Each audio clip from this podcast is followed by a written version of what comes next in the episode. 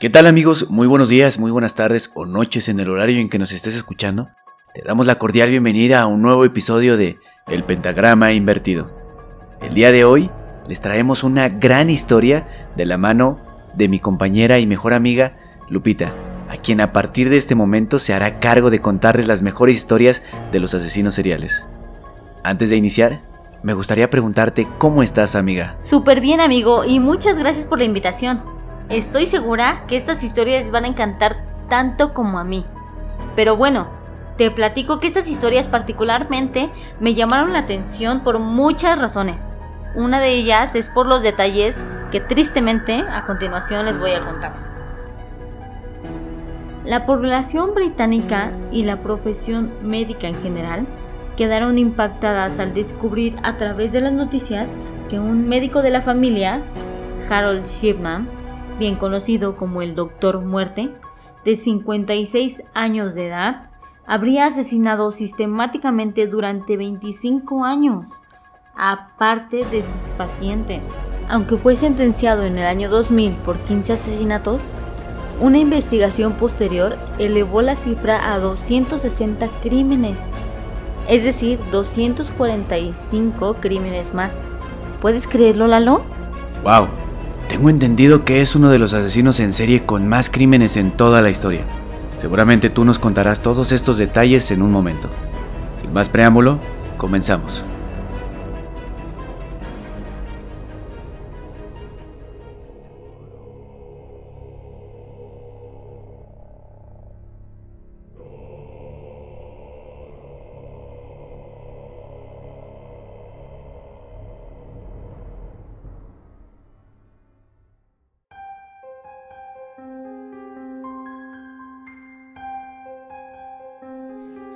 Ok, empecemos por el principio. ¿Quién era el doctor Harold Shipman, el doctor muerte? Shipman nació el 14 de junio de 1946 en Nottingham, Inglaterra, en la cuna de una familia de clase trabajadora. Tanto él como sus dos hermanos fueron criados por su madre, Vera, quien manifestó siempre una marcada predilección y una actitud de sobreprotección hacia Shipman. Fue esta disposición por parte de su madre lo que fomentó en el joven un sentimiento de superioridad y una actitud de arrogancia y orgullo que lo acompañarían por el resto de su vida. Si bien en el ámbito académico y especialmente en el deportivo, Shipman con frecuencia destacaba por encima de sus compañeros. No fue sin embargo un chico popular en el colegio. Absorbido por las atenciones de su madre, se mostraba solitario y distante, sin muchos amigos. Cuando tan solo contaba con 17 años, sufrió una pérdida irreparable. Su madre murió de cáncer tras una larga agonía. Durante este intenso y doloroso periodo, el joven Shipman no se despegó de su lado, viviendo de cerca el fascinante poder de la morfina para paliar el dolor en el que cada vez más frágil y deteriorado se encontraba el cuerpo de su madre. En opinión de algunos expertos, fue esta temprana introducción a la muerte y los opiáceos lo que decisivamente influyó en su posterior historial criminal. Marcado por la muerte de su influyente progenitora, Shipman decidió estudiar medicina en la Universidad de Leeds, donde conoció a su primera y única novia, Primrose, con la que se casó y tuvo su primer hijo al poco tiempo de conocerse. Muchos de sus compañeros le recuerdan como un estudiante fascinado por las drogas y los fármacos. Durante su época de residencia en el área de ginecología, comenzó a consumir morfina, sustancia de habitual administración en los partos y por tanto de fácil acceso y disposición. A mediados de los 70, Shipman se unió a un equipo de médicos de cabecera del cual fue despedido al descubrir su adicción a la petidina, un narcótico similar a la morfina, que en esta ocasión conseguía mientras supuestas prescripciones a sus pacientes, que en realidad destinaba a su consumo personal. Tras este suceso fue ingresado a un centro de rehabilitación. Posteriormente ejerció la medicina en varias clínicas de Hyde, una pequeña ciudad cercana a Manchester, en el norte de Inglaterra, durante más de una década, adquiriendo muy buena fama y reputación entre los habitantes, lo cual le reportó una larga lista de pacientes. Con la clientela asegurada, Shipman decidió abrir su propio consultorio en 1992. Al no tener ya ningún tipo de supervisión, se le abría una vía más fácil para satisfacer sus secretos deseos de matar ocultos tras su máscara de benévolo médico de la familia.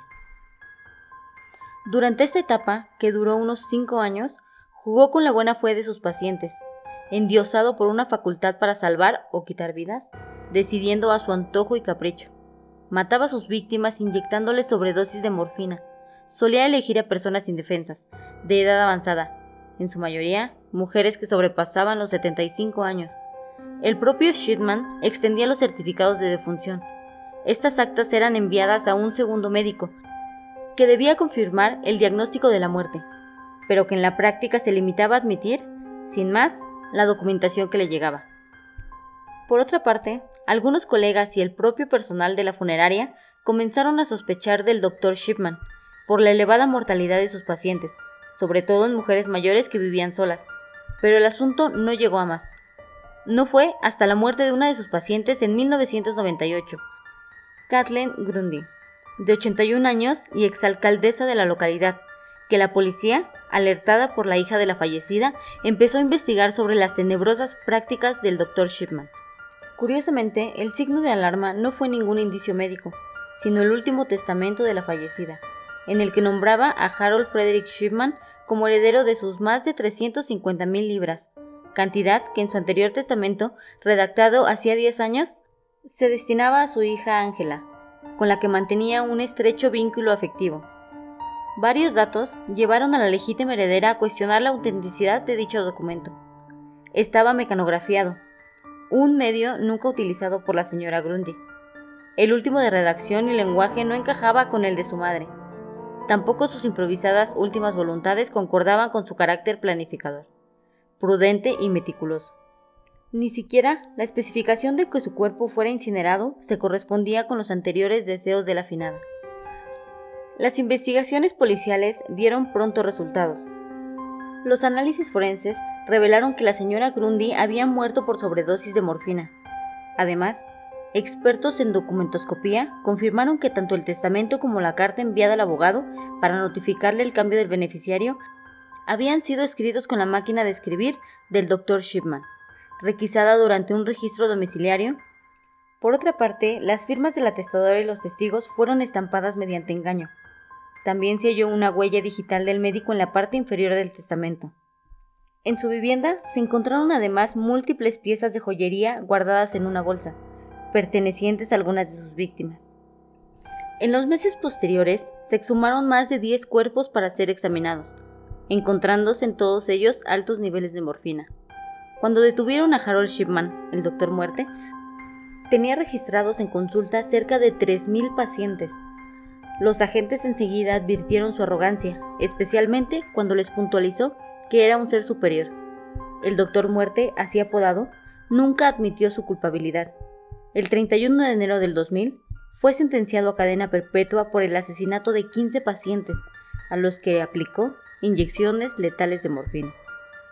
Pero el horror no se detuvo aquí. Una investigación judicial abierta con posterioridad, que se nutrió de informes policiales y médicos, y de testimonios de los familiares revelaba que las víctimas ascendían al menos a 215, pudiendo alcanzar la cifra de 260 o más. La primera víctima se remontaba en 1975 y en esa escalada creciente fueron multiplicándose, aglutinándose el mayor número de crímenes en la última etapa, cuando ejerció en su consultorio privado. Por otra parte, los datos estadísticos clamaban a voces, Shipman certificó en 25 años la muerte de 521 personas, 300 más que el médico que más certificados había expedido en el Reino Unido. Además, el 80% de sus pacientes falleció sin la presencia de ningún familiar, el doble de la media británica. Y curiosamente las muertes coincidían en las mismas horas del día, entre la comida y el té de la tarde. Se descubrió que en el último periodo de 12 meses habían fallecido 36 pacientes, lo que resulta una cifra 2.5 veces superior a la media. Además, tal fue la concentración de sus crímenes que 8 de sus pacientes murieron en un mismo mes y otros 7 de los fallecidos residían en la misma manzana. Se excluyó la apertura de un nuevo proceso porque dada la circunstancia generada por el caso, no podía garantizarse un jurado imparcial. Pero en la atmósfera británica pesaba una punzante cuestión, ¿Cómo fue posible la impunidad de Shipman durante tanto tiempo?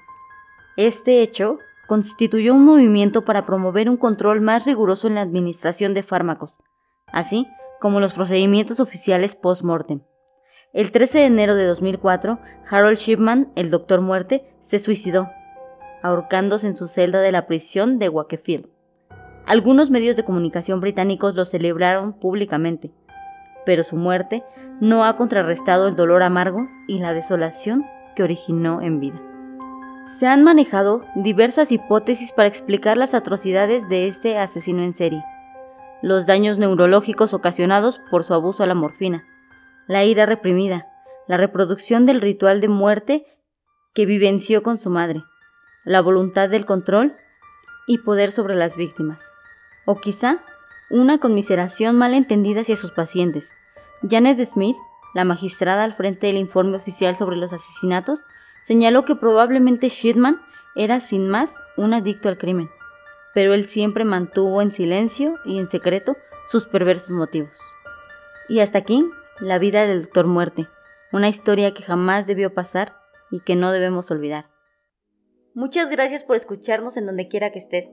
Espero haber amenizado este momento.